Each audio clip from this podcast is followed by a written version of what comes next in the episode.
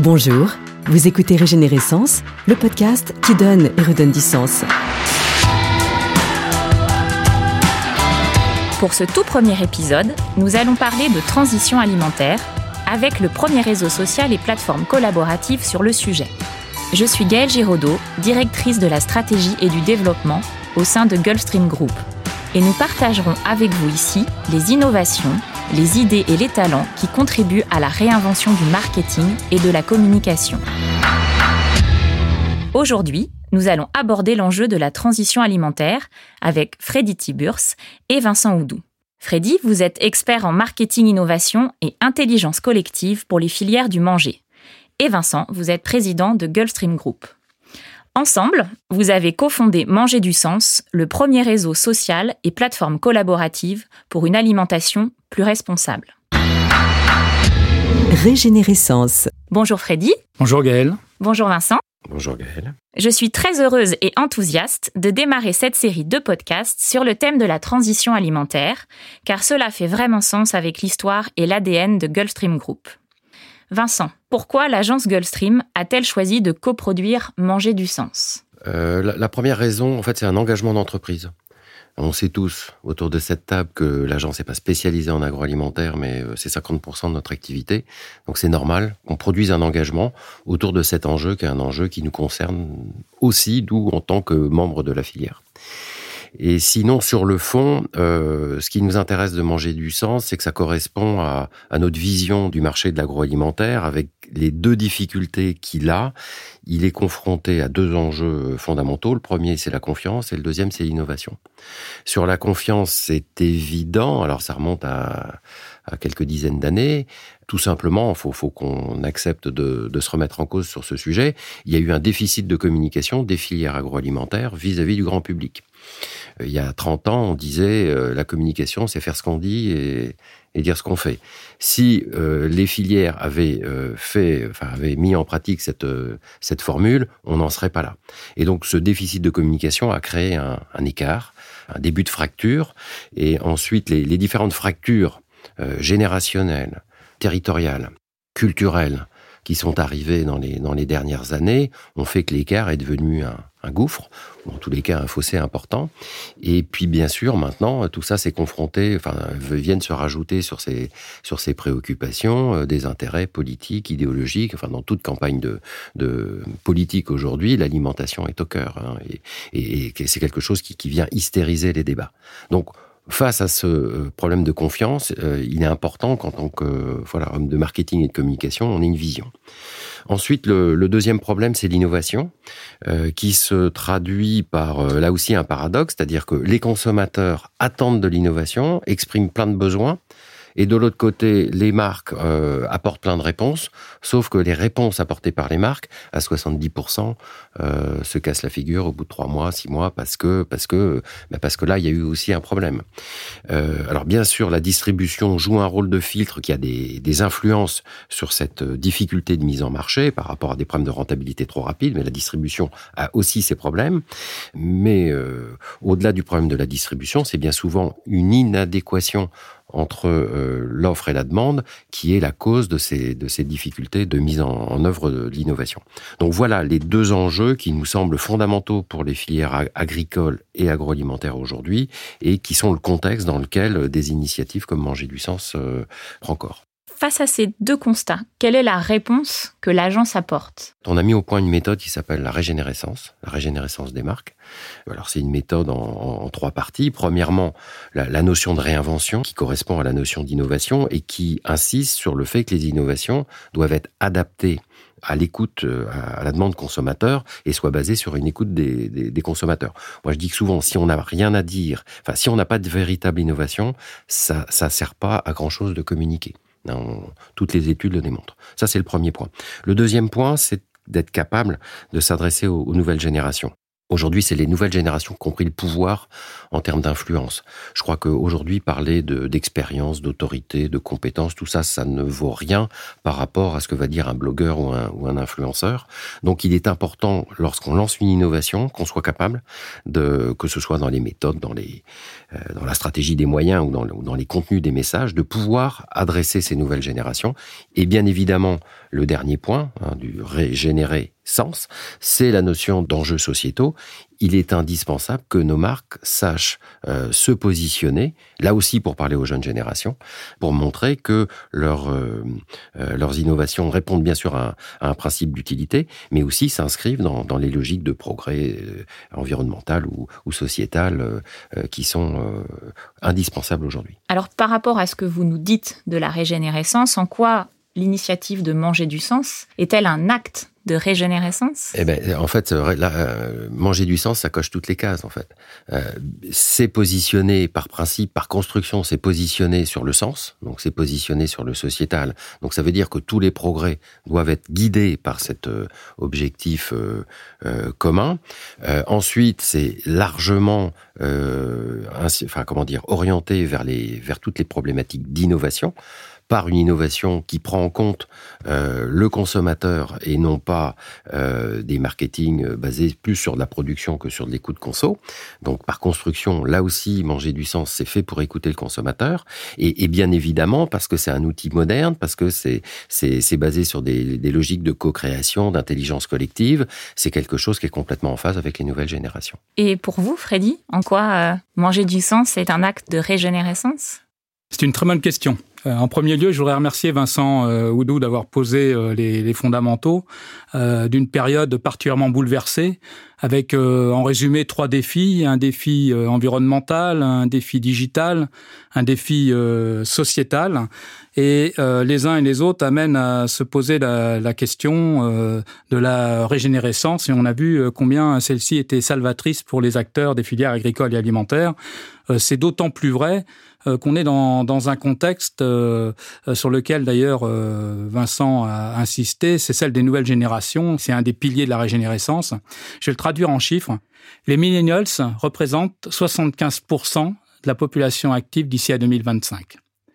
Sachant l'importance de leur implication sur la consommation, le fait qu'ils soient une cible miroir adulés des plus jeunes et des plus âgés font que leur comportement a une incidence directe euh, sur euh, la consommation et tout particulièrement la consommation responsable qui nous intéresse. Euh, manger du sens est au cœur de ces enjeux-là. Il y en a d'autres.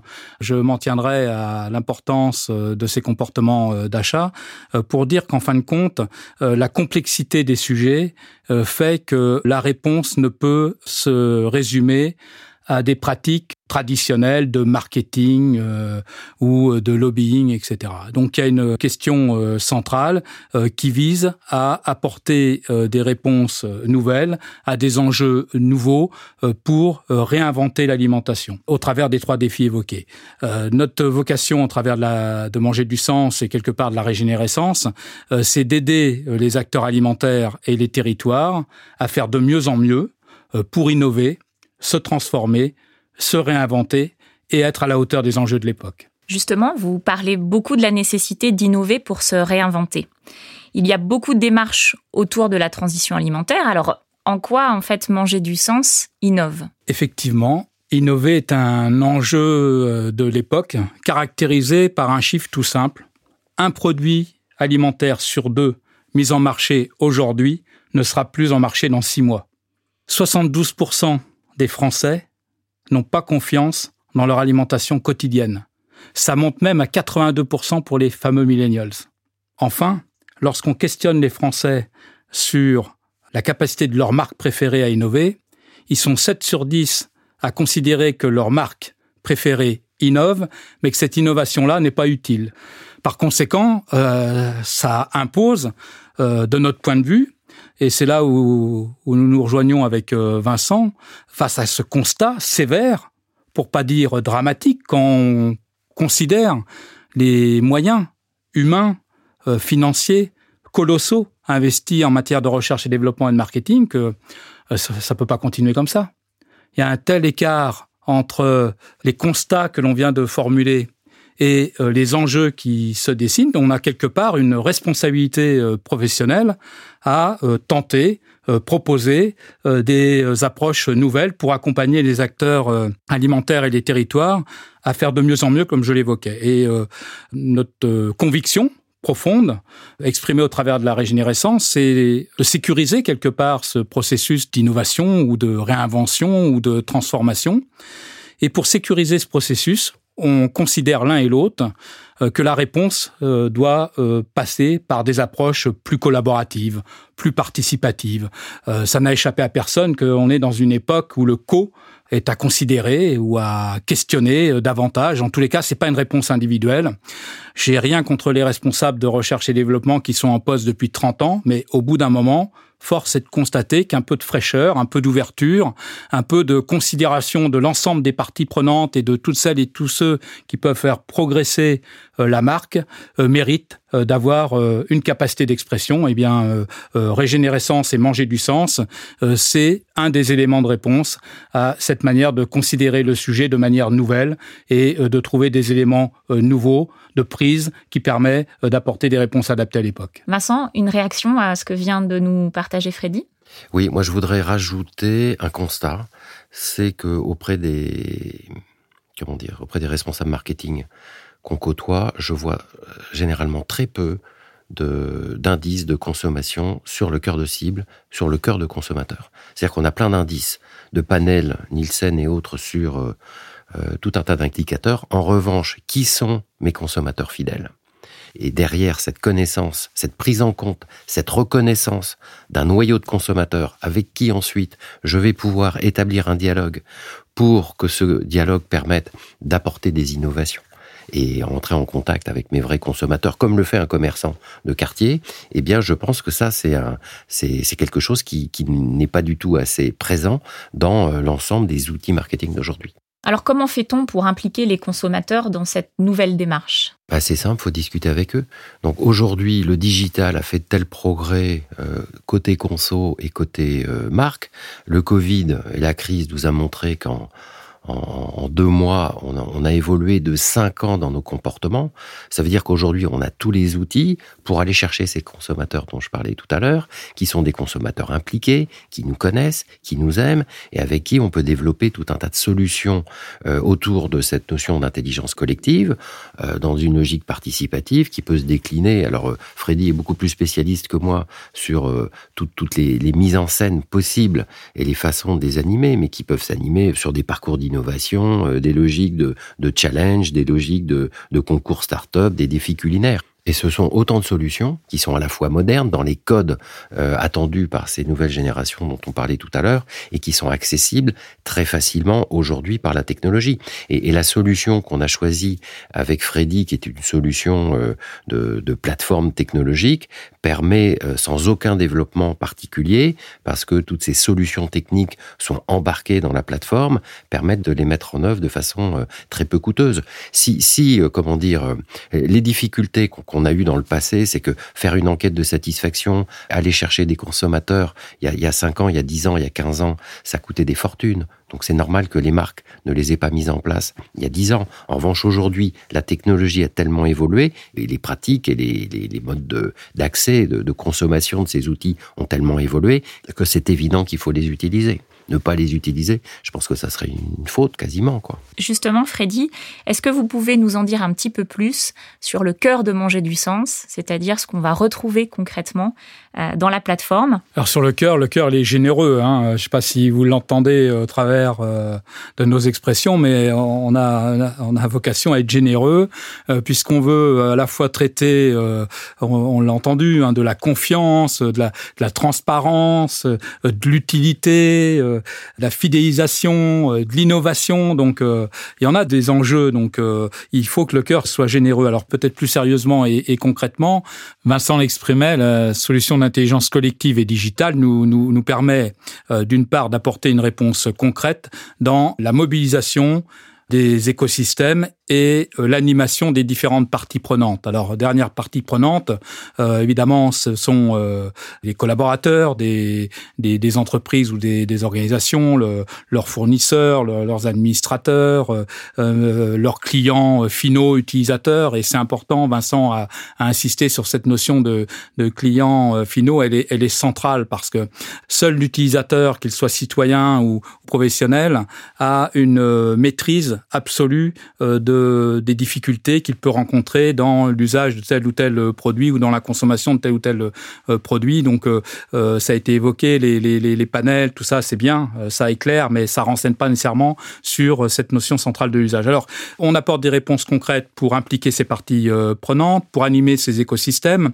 Ça se traduit par deux modes opératoires extrêmement concrets. D'une part, des débats collaboratifs, c'est-à-dire la capacité à exprimer ses idées, ses opinions, partager des retours d'expérience et faire en sorte de donner la possibilité à tout à chacun euh, de rebondir sur le fil de discussion. Je vois un commentaire, je vois une réponse, je suis d'accord, je suis moins d'accord, j'ai une vision différente, j'ai une expérience différente, je peux la partager. Donc, un élément central, le débat collaboratif. Il y a sept modes opératoires différents pour aborder les débats collaboratifs et euh, la solution technologique permet euh, de euh, faciliter ces débats collaboratifs et d'en analyser toutes les expressions de qui que ce soit sur le fil de discussion. Le deuxième élément fondamental, concret de manger du sens, c'est la capacité à organiser des défis, des challenges, des appels à projets. Et Vincent l'exprimait tout à l'heure au travers de parcours d'innovation de, de, concours start-up, etc. Ce qu'il faut avoir en tête, c'est que euh, ça permet, euh, c'est comme ça qu'il faut le, considérer, euh, de mobiliser un certain nombre d'acteurs, de, parties prenantes, comme je l'exprimais tout à l'heure, sur une problématique ou sur un sujet donné. Et de faire en sorte de manière intuitive, euh, participative, de creuser le sujet. Donc ça peut être une euh, exploration sur une thématique, euh, ça peut être une sorte de boîte à idées, ça peut être j'ai un problème et je recherche des solutions, ou j'ai une expérience et j'en partage des retours. Ça se traduit le plus concrètement possible, le plus massivement possible, puisqu'on peut avoir des réponses sur plusieurs centaines, milliers ou dizaines de milliers de contributeurs, et la solution techno nous permet euh, d'aborder et de traiter tout ça.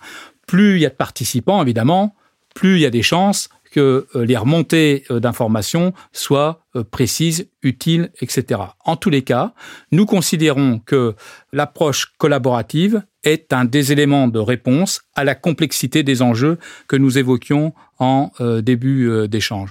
Après, euh, sur la manière de traduire ça dans les faits, on a une ambition au travers de, de cet écosystème alimentaire que l'on cherche à mettre en place pour éclairer deux questions fondamentales pour manger du sens.